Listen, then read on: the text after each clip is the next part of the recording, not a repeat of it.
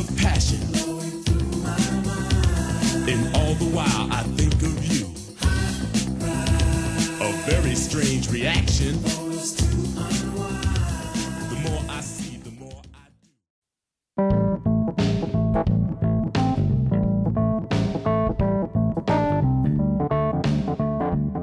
Bom, gente, assim começa mais um episódio do Odisseia Cast, dessa vez mais um Odisseia Cast nas cabines. Vamos falar de Urso do Pó Branco, que ficou aí com essa tradução é, esquisita aqui no Brasil, do original Cocaine Bear, né, um filme dirigido pela Elizabeth Banks, e é o último filme, infelizmente, do senhor Ray Liotta.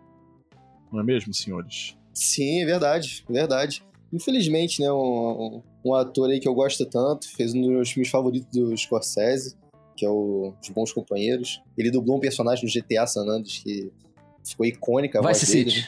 Exatamente, esse Vice mesmo. City. Tommy Vercetti. É, que faz uma referência ao Tony Montana. né? Sim. Um jogo fantástico, diga-se de passagem, né? Muito bom, gosto muito.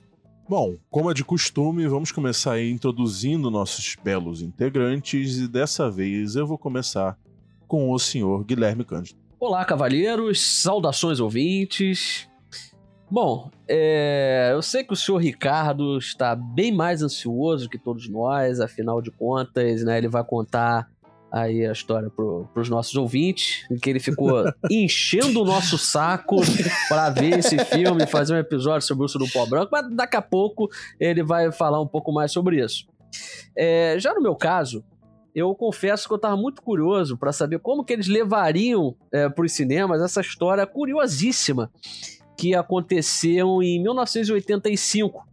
E para quem não sabe, né, o Urso do Pó Branco é baseado numa história real, por incrível que pareça. Quando um traficante em fuga, é, na verdade ele, ele cismou que estava sendo seguido pela polícia e aí ele estava num avião e a partir do momento que ele começou com essa paranoia de que estava sendo seguido, ele começou a jogar cocaína nos papelotes de cocaína para fora do avião para poder saltar de paraquedas. Só que o problema é que ele não jogou tudo pela janela. Ele deixou algumas coisas no- nos bolsos, né? E aí, quando ele pulou de paraquedas, o paraquedas não aguentou o peso dele. Ele acabou caindo e morrendo. E toda a cocaína ficou perdida lá pela, pela floresta. Isso aí aconteceu no Tennessee, que é uma área dos Estados Unidos que tem bastante floresta. Inclusive, tem um urso negro.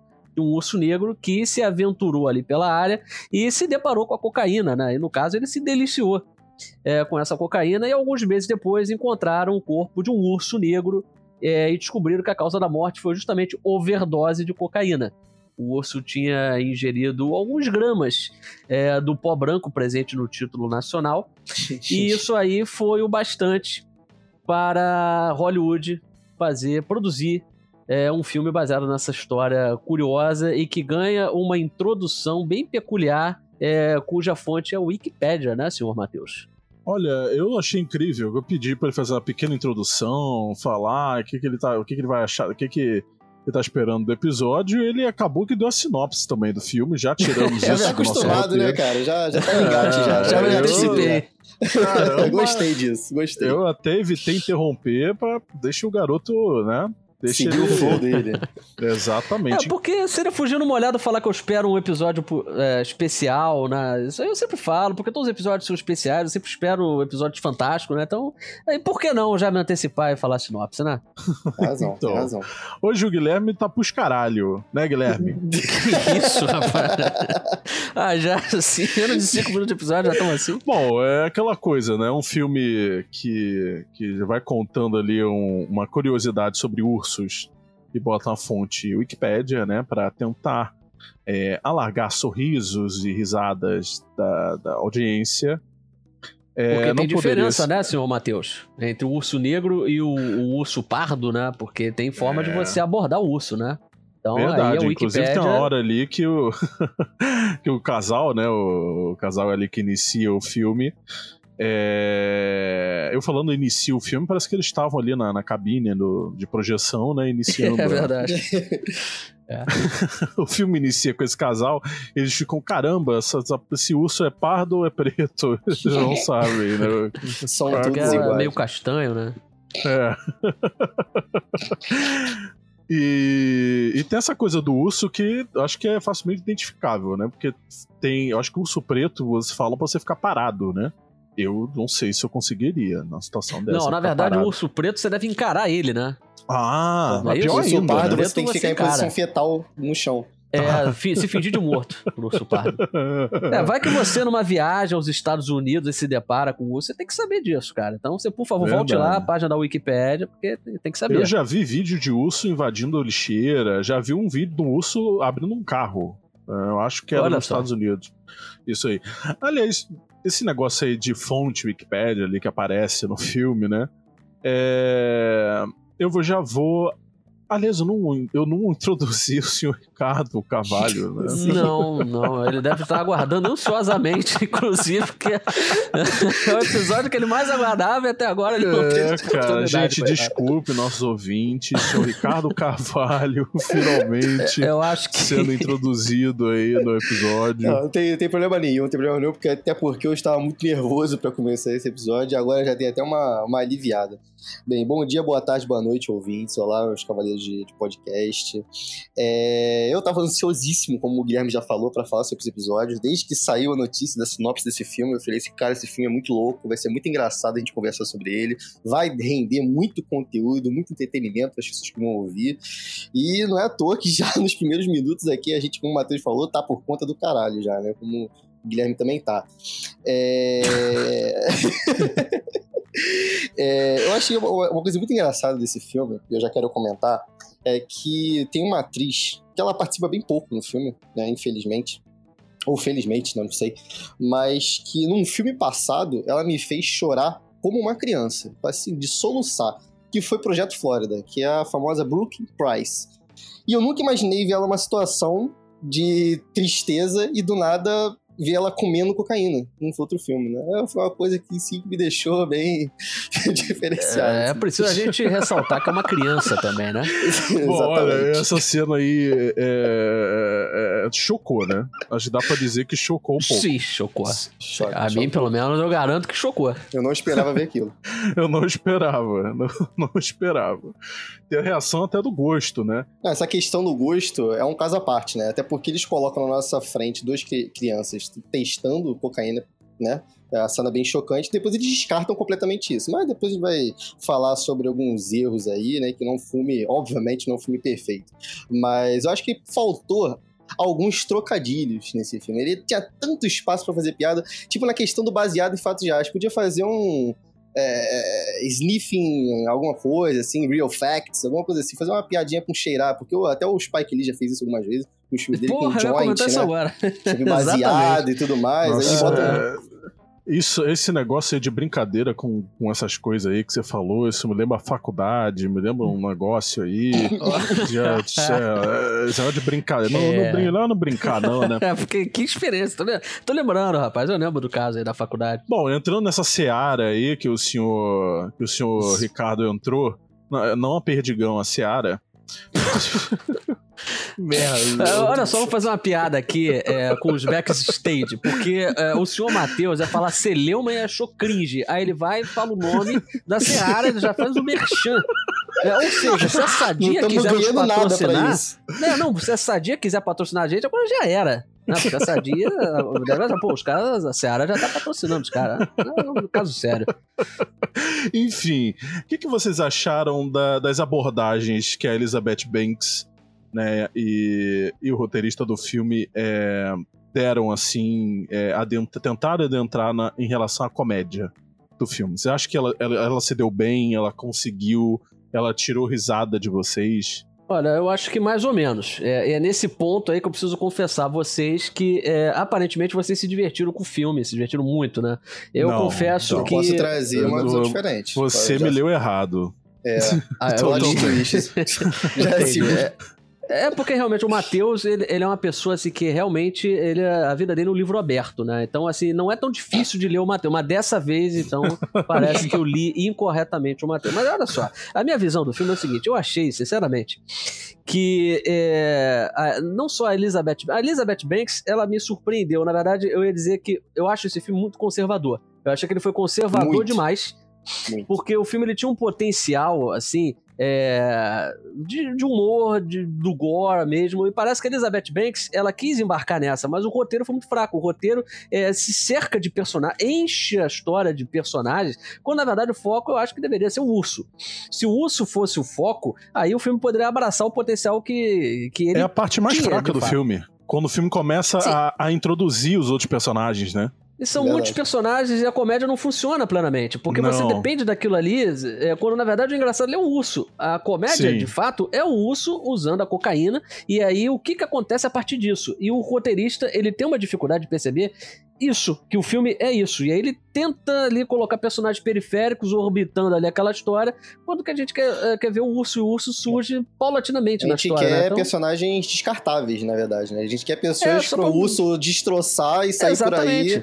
E, inclusive, que é um, é, um, é um urso muito fofinho, né? Tem algumas cenas que. é Gente, isso que eu menos, ia é. falar, eu anotei. Apesar dele tá, né, fofo, muito fofo. raivoso, muito... Ele às vezes faz uns barulhos meio... É, Ele viu na vontade de borboleta. abraçar. É, É. muito, muito fofo. Eu achei muito fofo ele, esse, esse urso. Alguns momentos, né, claro. Em alguns Sim, momentos, É, tem uns personagens, o, o, o Guilherme tá falando de personagens periféricos, né? Tem, um- tem um personagem que ele, é, ele tá ali é, de, de caso com a guarda ambiental, né? E ele parece um personagem do Zorra. Não se lembra do Zorra? total? Parece muito, Lembro. sim. Gente, do é- Zorra total, antes do Zorra, né? E se ele não tá de peruca, ele tem que trocar de cor de cabelo urgentemente, né? Mas E os anos que 80 isso, não tinha uns cortes mais bonitos também, né? Vamos vamos concordar. Não, Não, mas pra que tá isso, feio, né, né? cara? É, desnecessário. Parece do Zorra, bota direto do Zorra. Outro ponto que eu achei negativo foi o fato de colocar criança. Porque se você vai colocar criança, é que eu falei, pô, tem essa cena que a gente já mencionou.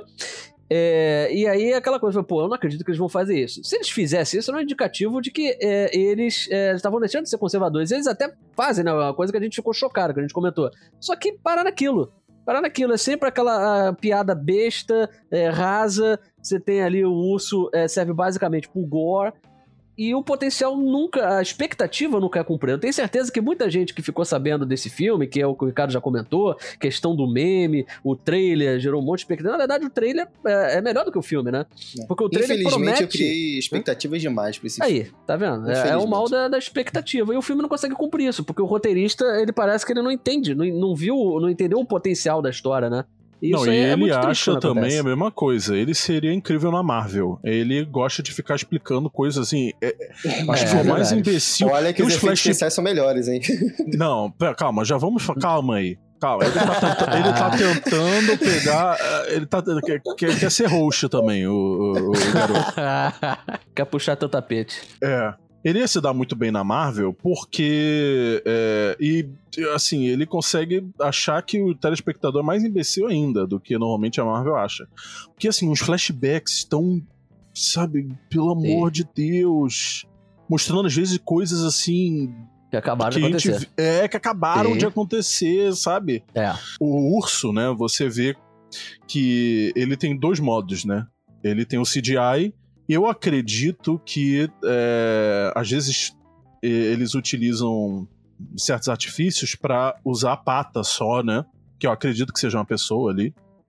Sim, é uma na... pessoa vestida de urso. Sim, é. Eu, aí não é tem esses de dois. Não é um urso de verdade? Não entendi.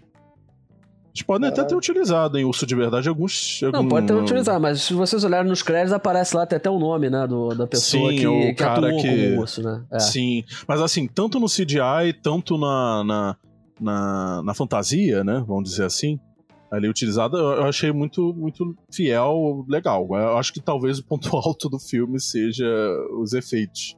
Impressionantemente muito bem feito, né? É, e é aí que a gente entra num ponto de discórdia aqui, na verdade, discórdia não, mas uma discordância, porque o roteirista poderia, o roteirista realmente poderia ir pra Marvel. Agora o, O departamento de efeitos visuais, não, deixa o pessoal Não. fora da Marvel, que Não, eles, deixa- eles fizeram. Vamos viver mais felizes, né? Deixa eles, coitado. É. Mas Isso assim, não nem é pior 100%, inimigo. Essa vida aí.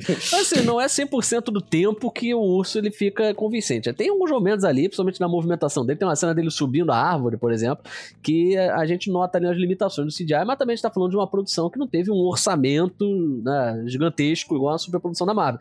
Que, aliás, é um paradoxo, né? A Marvel geralmente tem orçamentos assim estratosféricos e consegue entregar trabalhos de, de efeitos especiais que são ridículos, né? Deve Horrorosos. estar havendo um Mas- problema na, na partição desse orçamento aí, né? Não adianta ter um É, orçamento verdade. enorme e você não saber gerenciar, né? E é isso que é impressionante Homem-Formiga, desses... por exemplo, né? isso que é impressionante Deve ter filmes de baixo todo o orçamento. pra convencer o Michael Douglas a chegar e ficar explicando tudo pro público, né? De 5 5 minutos. e, e ainda assim não adiantou que ele não quer voltar mais, né? É, pois é. E assim, é, é, é, tem partes, né, que você percebe que o filme ele tá se esforçando para arrancar risadas, né? Sim. Na cabine é, teve um pessoal, teve tem sempre pessoas muito emocionadas, né? Tem um, Tem.